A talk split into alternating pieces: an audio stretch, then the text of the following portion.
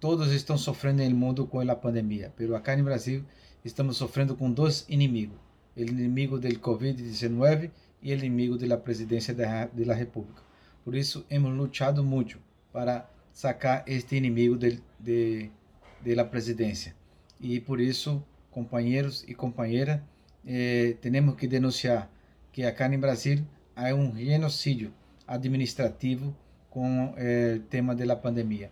O governo Bolsonaro e, e seus ministros, que passaram mais de três ministros durante a pandemia em ministério e nenhum resolveu o problema da pandemia e nem sequer amenizou las, las, las cantidades de muerte que poderia ter sido salva se houvesse eh, uma política de respeito à vida e à ciência.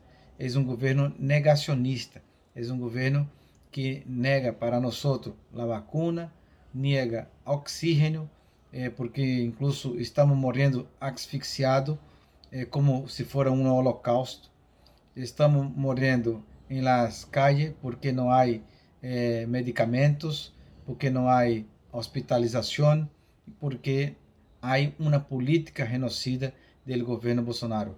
Então, hemos aqui denunciar que a administração de Bolsonaro em la pandemia é um risco para o Brasil, é um genocídio para para o Brasil e um risco para o mundo, porque incluso eh, há novas cepas eh, por conta da falta de vacuna, há generado novas cepas do Covid-19 que está indo para todas as partes do mundo. Por isso, eh, este governo ha generado eh, em esse sistema de saúde um caos completo.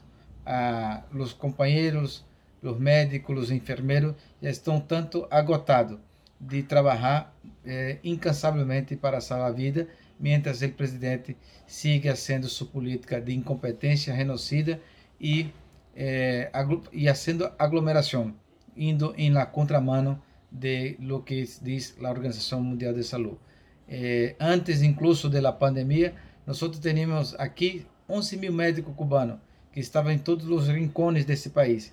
E o presidente Bolsonaro acabou com esta política de, eh, de los médicos cubanos, de, a política de mais médicos, eh, hablando e eh, fazendo gestão de que era uma, uma perseguição ideológica.